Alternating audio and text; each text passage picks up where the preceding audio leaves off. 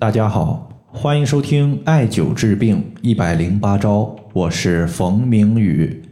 今天的话，咱们针对长期便秘、肚子发胀的情况，和大家推荐几个最为简单且最为有效的穴位。最近呢，这两天我在公众号的后台看大家留言的时候呢，发现每天都有朋友在咨询腹胀，尤其是便秘的一个问题。所以呢，今天咱们就把便秘这个问题单独拿出来和大家呢聊一聊。首先呢，针对便秘的问题，如果从中医角度来看的话，它可以分为四大类，是最为常见的，包括冷秘、热秘、气秘以及虚秘。那么其次呢，这四种便秘它导致的原因不一样，我们用到的穴位也会有所差异。为了用最简单的穴位解决最大的问题，那么在这里呢，我把调节的穴位分成两大类。一类呢是主要穴位，第二类呢是辅助穴位。主要穴位呢就是天枢穴和上巨虚穴。这两个穴位，无论你碰到的是什么类型的一个腹胀和便秘问题，拿来就直接用，不需要辩证。我再说一遍，是天枢穴和上巨虚穴。辅助穴位呢，我们就要根据不同的一个便秘类型，在这两个穴位的基础上，适当的增加一些穴位。那么具体会增加什么穴位？咱们下面呢和大家说一说。首先，第一个，我们先说虚秘。这种情况一般出现在中老年朋友身上比较多。此类患者呢，他的一个大便情况一般呢是不干结的，有排便的感觉，但是呢，往往排便时间比较长，感觉呢排不出去。它的主要原因呢是随着年龄的增长。我们人体的脏器功能出现了衰退，导致气血不足。对于气血，我们都知道，气它可以推动血液的运行。那么大便在大肠之中要排泄出去，它也需要气的一个推动力才可以。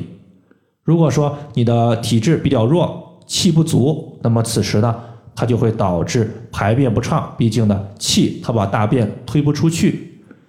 此类问题就是虚秘，那么解决虚秘，我们就要增加我们体内的气。在这里的话，推荐艾灸气海穴。气海穴呢非常简单，它在肚脐下一点五寸。针对虚秘，如果还有朋友不理解的话，我这里给大家举个简单的例子，就相当于是一艘船，它想要出海，那么此时呢，这艘船它在河道之中搁浅了，它的具体原因。有没有可能是自身汽油不足了呢？有可能。那么这里的汽油就相当于是排便的一个气，这艘轮船呢就相当于是我们的大便。那么接下来呢，咱们说热秘。热秘实际上呢，我们还可以以上述这艘船出海的例子和大家进行讲解。比如说，现在你的船行驶到非洲，发现这个地方它特别热，导致呢河水。被大量的蒸发，此时呢，河水变浅，船被搁浅了，同样是有可能的，对吧？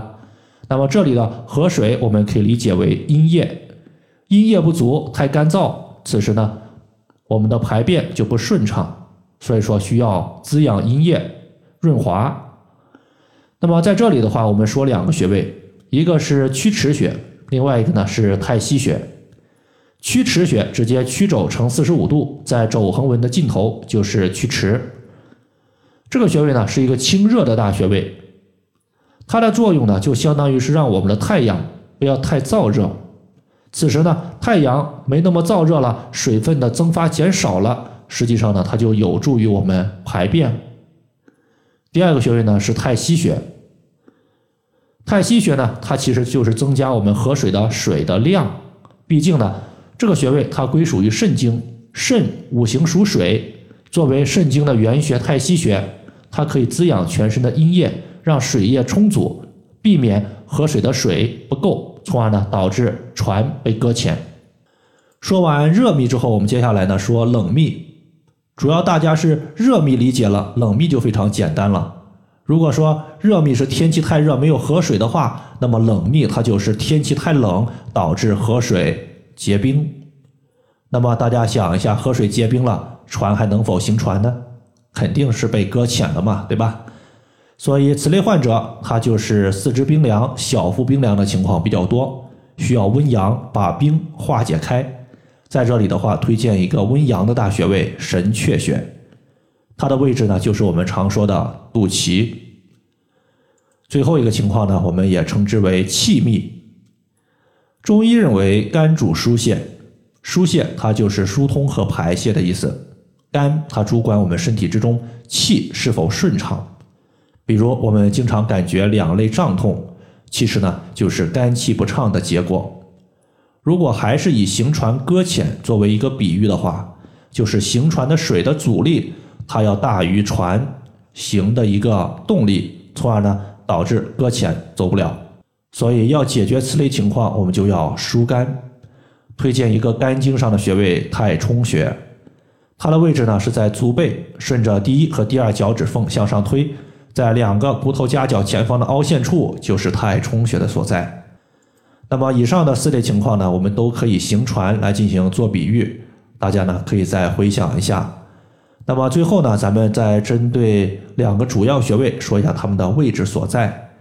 第一个呢是天枢穴，它在肚脐旁两寸；第二个穴位是上巨虚穴，在犊鼻穴下六寸，距离胫骨前缘一中指。犊鼻穴它就是我们膝盖的外侧的凹陷，就是犊鼻穴的所在。好了，那么节目最后呢，咱们再把四个情况再用行船和大家做一个比喻，大家呢再回想一下。第一个是虚密，它属于是船行的过程中，船的动力不够，汽油不足，此时呢需要增加体内的气。第二个呢是热密，太阳把河里边的水晒干了，导致河水变浅，此时呢需要增加阴液。第三个冷密。是天气太凉导致河水结冰，此时呢需要温阳。最后一个气密属于是船行的阻力大于船行的动力，此时呢需要疏肝。好了，以上的话就是我们今天针对便秘的情况，就简单和大家分享这么多。如果大家还有所不明白的，可以关注我的公众账号“冯明宇艾灸”，姓冯的冯，名字的名，下雨的雨。感谢大家的收听，我们下期节目再见。